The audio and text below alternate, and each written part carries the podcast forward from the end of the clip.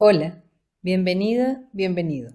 Soy Carolina Alonso y estamos en Conexión, un espacio para explorar el poder de las historias y para comprender cómo determinan la forma en que nos percibimos, definen nuestras acciones y crean el mundo donde vivimos. Me alegra que estés aquí. Este es el tercer episodio de una serie de cuatro que estamos haciendo sobre La Mujer Maravilla 1984. En el primer episodio conversamos acerca de la verdad, de la necesidad que tenemos de aceptar la verdad y de los costos eh, que tiene para nosotros como individuos y como comunidades resistirnos a aceptar la verdad. En el segundo episodio conversamos acerca de esta creencia de que nada es suficiente, de que es de que lo que queremos es tener más y más y más riqueza, más poder, eh, mayor rango y esta ambición ilimitada que desconoce las reglas, las normas y que pasa por encima del bienestar de los otros, de las comunidades e incluso del propio bienestar. Em, y hoy vamos a conversar acerca de el impacto que tiene en las personas ser tratadas con amor, con reconocimiento, eh, desde, una, desde un lugar en el que apreciamos su dignidad o no. ¿Cuál es el impacto del desprecio? ¿Cuál es el impacto del abuso? ¿Cuál es el impacto de la humillación em, en los individuos y en las comunidades. Bien. Este ciclo alrededor de la Mujer Maravilla tiene que ver con una exploración personal acerca de cuál es el origen del dolor, de la rabia, de la tristeza que hoy nos movilizan como país eh, y creo yo que como humanidad. Em, y, esta película vista desde esa pregunta y desde esa inquietud, la verdad es que me ha dado maravillosas respuestas. Me ha ayudado a ver y a comprender y eso es lo que he estado compartiendo contigo en estos episodios. Bien.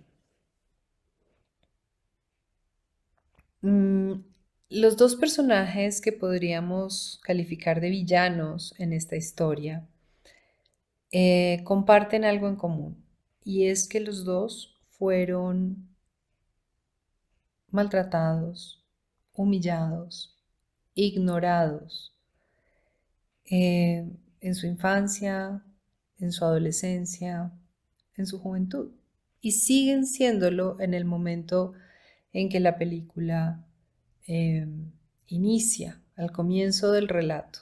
Seguimos viendo cómo son despreciados este par de personajes. Entonces, por un lado está Max Lord.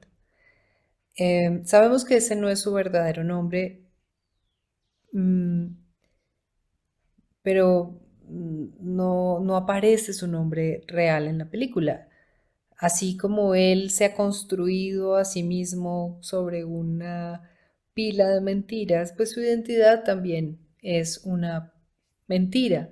Pero es una mentira que nos muestra cuál es su ambición. Max Lord, ¿no? Como el Señor máximo. Eh, ese es el nombre que él se pone a sí mismo. ya al final de la película, cuando nosotros tenemos unas imágenes de su infancia y de su adolescencia, vamos a descubrir algunas cosas sobre este personaje. lo primero y que me llamó mucho la atención, dado el contexto en el que esta película se creó y se produjo en el 2020, es que Max Lord es un niño latino. Su padre, cuando vemos las escenas del pasado, habla en español y maltrata a su madre y lo castiga y lo humilla. Cuando él está en el colegio, sus compañeritos del colegio le dicen, pero miren este personaje, ¿qué es eso que está comiendo? No, lo vemos muy bien, yo no logré identificar qué era lo que estaba comiendo, pero podía ser algo propio de su cultura. Pero es que ni siquiera habla inglés, nadie le entiende. Em, y se nota pues que, pues que es pobre comparado con aquellos con los que estudia. Em, él no encuentra un lugar, no encuentra un lugar en su casa, en su familia, porque su padre lo maltrata y lo desprecia, pero tampoco encuentra un lugar en su comunidad. Max Lord no tiene un lugar y tiene un juicio terrible acerca de sí mismo porque él cree que es nadie. Y esa es una creencia increíblemente común, ¿no? Hay que trabajar para ser alguien en la vida, como así, o sea, el hecho de que tú ya estés aquí es implica que ya eres alguien. Pero tenemos como esta, esta idea, ¿no? Y hay quienes son alguien y quienes no lo son. Y básicamente los que son alguien son los que tienen poder y riqueza. Y los que no lo son son los que el sistema margina y desprecia. Eh, no soy nadie. Y, y lo que quiero en la vida es ser alguien. Eh, y de alguna manera demostrarle a todos estos que me despreciaron y que me maltrataron y que abusaron de mí, em, que soy más que ellos, eh, que no los necesito, que ahora soy yo quien está en la posición de poderlos despreciar. Ok, ese es Max Lord. Y por otro lado, tenemos a Barbara Ann Minerva, la doctora Minerva, que es una mujer bella, pero no acomodada al estándar de belleza colectivo, que tiene dificultades para entrar em, en, esa, en esos atuendos tan de moda, ¿no? Para usar unos tacones, para vestirse con ropa ajustada, para... No. Em, es una mujer tremendamente inteligente, con un increíble sentido del humor, sensible, amorosa, empática, vemos cómo le importan las personas. Em, pero resulta ser invisible, resulta insignificante para los que la rodean, porque no, no saben cómo verla, porque la mirada también es algo que se define por lo que la, la cultura nos dice que debemos ver y debemos apreciar y debemos valorar. Mm, y, Minerva tiene características que en ese momento no son dignas de aprecio ni de valor. La inteligencia, el sentido del humor, eh, la empatía, la humanidad. Ah, ha sido no solamente despreciada, sino absolutamente marginada. Y lo que ella quiere es ser especial. Quiere que la recuerden. Quiere ser vista, ser reconocida. Y hay una escena muy significativa en la película que es cuando asisten a una fiesta, apenas ella está estrenando como estos poderes eh, por los cuales deseo. Em, y, asiste a una fiesta y por primera vez, ¿no? Porque tiene el vestido ajustado, los tacones, altísimos de piel de animal, em, el maquillaje, qué sé yo, que cuando entra en la sala, todas las miradas se dirigen a ella. Y, y ella camina como con esta seguridad y este poder que nunca antes había sentido. Y experimenta por unos momentos la, eso, la, la satisfacción de ser vista, de ser escuchada, de ser especial. Ok. tenemos a estos dos personajes em, que no son malas personas, pero que han sido muy maltratados. Porque sabemos que no son malas personas, porque sabemos que Max Lord no es una mala persona. Por lo que sucede al final de la película, por lo que al final vemos que realmente le importa. Em, porque es capaz de renunciar a su deseo por el bienestar de otro. no son malas personas, pero han sido maltratados.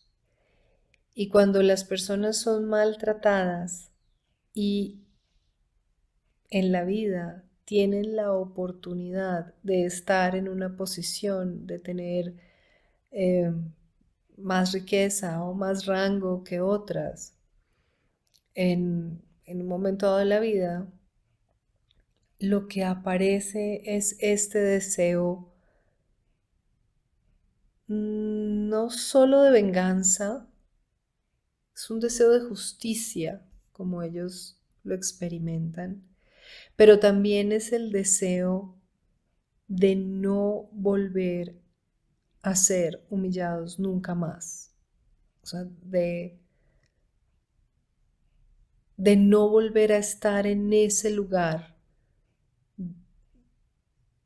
en el que pueden ser despreciados, maltratados, humillados por otros. Y lo que hacen es despreciar y maltratar y humillar. Em, en una búsqueda de justicia. Ahora, vemos que esta búsqueda de justicia tampoco trae para ellos la felicidad.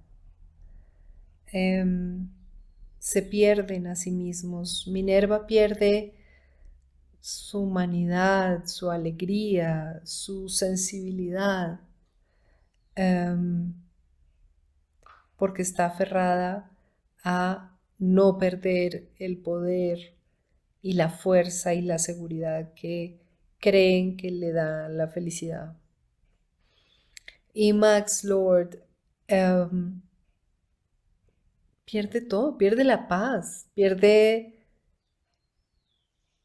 pierde la cordura y casi pierde su hijo. Ah, no es en esta búsqueda de la justicia de un diente, ¿cómo es? Diente por diente, em, ojo por ojo, no, no es en esa búsqueda de la justicia vengadora donde los personajes encuentran la paz y encuentran la felicidad. No es ahí. Porque como lo veíamos en el episodio anterior, lo que todos deseamos es el amor y es la pertenencia. Em, y es ser vistos y es ser reconocidos y vivir una vida con sentido y con propósito. Y eso no se encuentra en la humillación del otro. Puede haber una satisfacción inicial que lo vemos en la escena en que Minerva vuelve a encontrarse con el abusador del parque y esta vez es ella quien lo patea y lo golpea y siente que podría hacerlo hasta matarlo. Afortunadamente aparece alguien allí para impedir que lo haga. Em, no es allí. Em, el personaje de Max Lord al final de la película nos va a mostrar cómo, cómo el amor no es algo que debe ganarse. Em, yo no debo ser, convertirme en alguien, dejar de ser nadie, ¿no? En estas creencias nuestras, para tener el amor. Lo que yo necesito es amar y estar presente y perdonar, sin duda. Em, y ya. Y siendo yo puedo ser amado. Pueda que no sea amado por todos, ni por grandes grupos, ni que sea el más popular, pero voy a tener el amor de quienes sí me aman. Así sea uno. Y, em, y lo mismo le sucede a Minerva, porque va a encontrar una soledad al final que ni siquiera es la soledad satisfecha y en paz que tenía antes, sino una soledad llena de dolor y de rabia. Ok. y lo mismo sucede con los pueblos. Y aquí es donde la reflexión se junta con el origen del dolor que hoy nos moviliza. Cuando los pueblos han sido abusados, despreciados, maltratados. Em, cuando unos cuantos han determinado que, que una cierta parte de la población no merece respeto, cuidado, em, un trato digno em, y justo las comunidades que, que así han sido tratadas llegan a un límite y cuando lo hacen, lo que hay es mucha rabia, mucho dolor, em, mucho, mucho, mucho dolor. Y lo que necesita una comunidad es reconocimiento, es ser vista, es ser escuchada, es ser cuidada por aquellos que tienen el poder de hacerlo.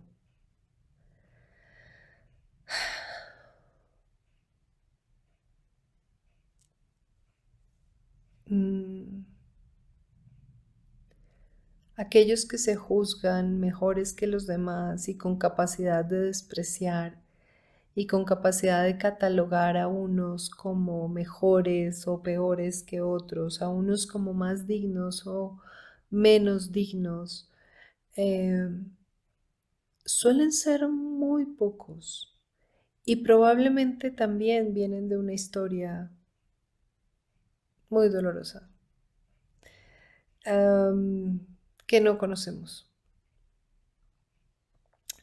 Pero la historia no nos exime de la responsabilidad presente, porque eso sería condenarnos a no poder hacer nada con nuestras propias vidas. Y entonces si mi papá fue alcohólico y mi mamá eh, era jugadora, entonces yo no puedo hacer nada para evitar perderme en las adicciones. Eso no es verdad. El pasado no me determina y yo puedo cambiar la historia. Pero tengo que querer hacerlo, tengo que querer cambiar la historia. Entonces, nuestro pasado puede habernos traído a nuestro presente y habernos hecho tomar decisiones inadecuadas, como a estos personajes villanos de la película. Pero nosotros tenemos el poder de decidir hacer algo diferente. Y, em, y eso es lo que nosotros les estamos pidiendo a nuestros dirigentes. Em, y no solamente a los dirigentes de nuestro país, sino a los dirigentes en las empresas, a los dirigentes en los bancos, a los dirigentes em, en las organizaciones mundiales podemos hacer algo diferente. Y, tenemos la responsabilidad de hacerlo, tienen la responsabilidad de hacerlo. Si continuamos con esta cadena de maltrato, de desprecio, de agresión, de abuso, nunca, nunca va a cesar eh, la violencia, el deseo de venganza, los nuevos abusos cuando estas personas abusadas tienen alguna forma de poder. Pero nosotros podemos hacer algo hoy, algo diferente hoy. Em, y, y también, como siempre, esta es una reflexión para cada uno de nosotros. ¿A quiénes estamos despreciando, marginando, a quienes consideramos más merecedores de nuestro tiempo, nuestra atención, nuestro cuidado. Creemos que uno tiene que esforzarse para ser alguien y así poder ser tratado dignamente,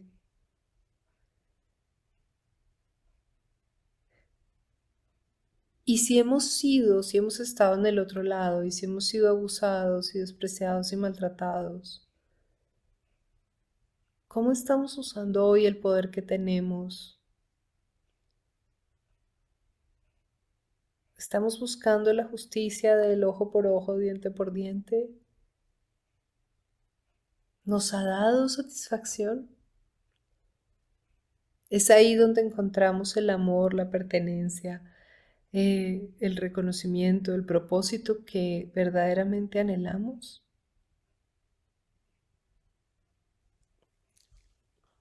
Muy bien. Muchas gracias. Eh, para estar en conexión, entra en www.carolinaalonsoc.com y comparte tus hallazgos, tus propias reflexiones. Recuerda que juntos podemos cambiar la historia y crear un mundo sin límites ni separación. Gracias por estar aquí, por ver, por escuchar, por compartir. Nos vemos en el siguiente episodio de este ciclo de cuatro sobre la Mujer Maravilla 1984.